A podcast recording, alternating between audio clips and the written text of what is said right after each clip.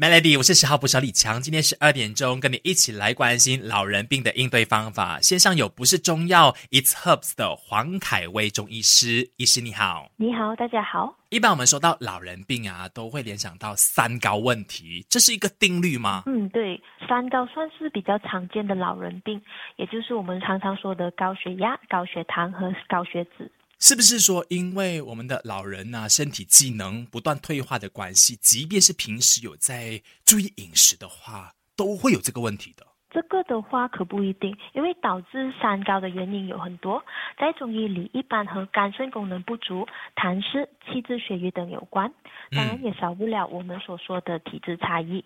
随着身体机能的衰退，老化是没有办法避免的。嗯，如果注意饮食和生活作息，当然可以延缓这个衰老的过程，降低疾病发生的风险，以保障老年时的生活质量。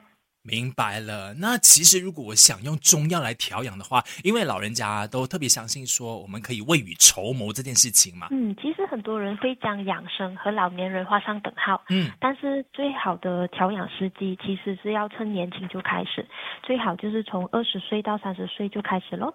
当时身体的各个机能都还比较充足，调理起来也比较容易。不要等到身体开始走下坡的时候才来开始调补。最简单的调养方法其实就是不要伤正气，包括不抽烟、少喝酒和少熬夜。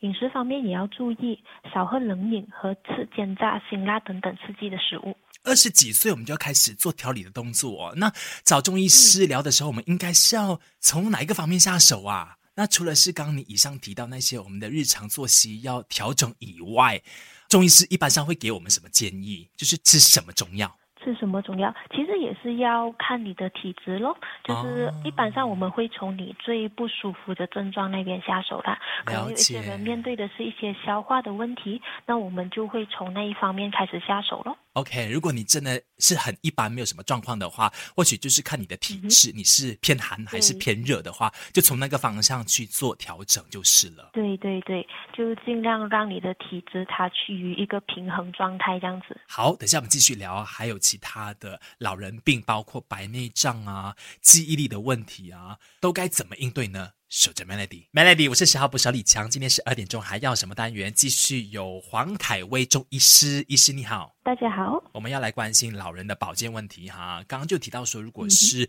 提早做调理的话呢，老人病就不会那么的显著。包括白内障嘛，我知道说，因为我们的视力会逐渐退化的关系，所以白内障的问题是好像不能够避免的耶。对对，因为老化其实是不可避免的过程啦。不过呃，如果我们趁年轻开始就有去注意保养眼睛啊，比如说可以做一些眼睛的穴位按摩，因为眼周的这个穴位其实是很丰富的，这些都可以帮我们预防视力问题咯。嗯，另外我们谈一下智力的问题，老人家肯定会有失智症的危机，是吧？嗯，这个不一定。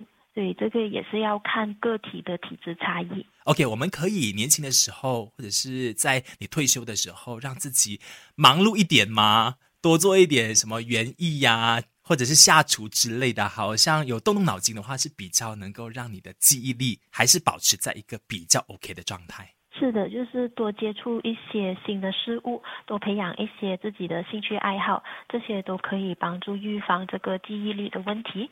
同时呢，也可以平时日常当中可以多吃一些补肝肾的食品，比如说黑豆、黑芝麻、桑葚、枸杞这一些。嗯哼，好，等下我们再聊一下，说在中医的角度哈，古人哪一些养生的智慧，其实到现在这个年代使用上来还是特别有效的。守着 Melody，Melody，我是小号补小李强，继续在线上，我们有黄凯威中医师，医师你好，大家好，先来请你帮我们带领一下，哪一些古人的养生智慧是现在我们应该也要坚持做的，这样就可以让我们老来时就一样可以健健康康、快快乐乐。对，其实。很多中医古籍，比如讲大家比较熟悉的《黄帝内经》，里面都记录了很多养生知识。嗯，毕竟长命百岁是我们人类从古至今的梦想啦。是啊，养生最核心的概念其实就是顺应自然、协调平衡，也就是要按照自然的规律来生活。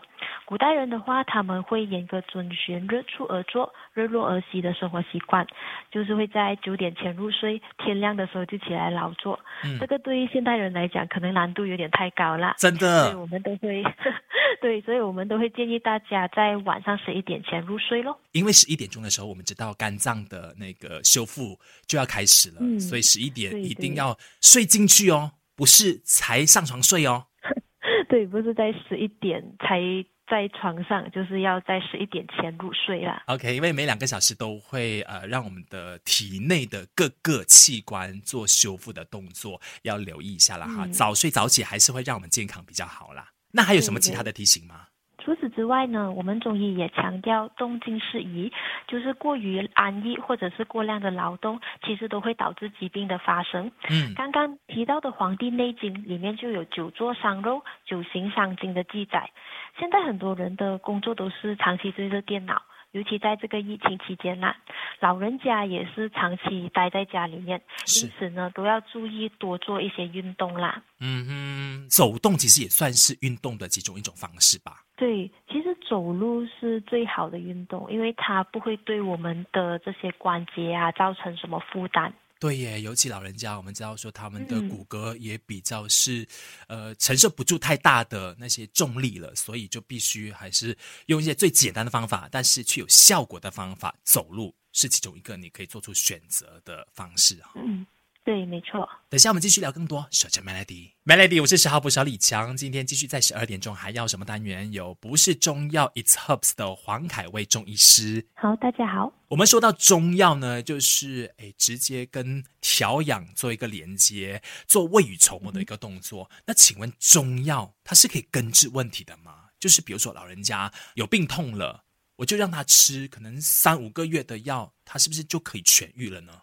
这个的话得看他们的症状，如果症状严重的话，我们就建议用中药或者是配合针灸来调理两三个月，嗯，持续观察他的情况有没有好转。如果身体情况比较稳定了，就可以用食疗来延续这个治疗效果。嗯，但是那个问题还是存在的，是吧？就是呃一些老人病，它其实比较难达到根治的效果，所以需要一个持续的观察。了解了，所以只要跟你们的中医师做密切的沟通，甚至中西合璧，或许就可以延缓那些问题变得很严重。其实我们并不反对在中药调理的同时服用西药，最主要就是要保障老年人的健康，这个才是目的咯。了解了，当然我们也很清楚知道说，如果心情不好的话，心理病也会影响到我们的生理健康的问题哦。等下聊更多一点，守着 Melody，Melody，我是十号补小李强，十二点钟还要什么单元跟你一起来聊老人保健这件事情。线上有不是中药 It's Herbs 的黄凯威中医师，Hello，大家好。我们说心理不舒服，其实也直接会影响你的生理的不舒服。比如说很多的退休人士啊，都会觉得说自己好像没有用了，对社会好像是没有贡献的了。这样的自我否定的话，就会郁郁寡欢嘛。然后就闷闷不乐嘛，这样子他的那个身体整个状态都会每况愈下，是不是？对，中医认为人是一个整体，心理情绪和生理健康都息息相关。长期的情绪郁闷其实会影响我们的气血循环，比较直接是会影响到消化和睡眠，嗯导致食欲减退和失眠。长期下来就会耗损我们身体的气血咯，是，进而导致这个免疫力下降。呃，老人家的话就会变得容易感冒啊，或者是疲倦，甚至会加重他们老人病的症状。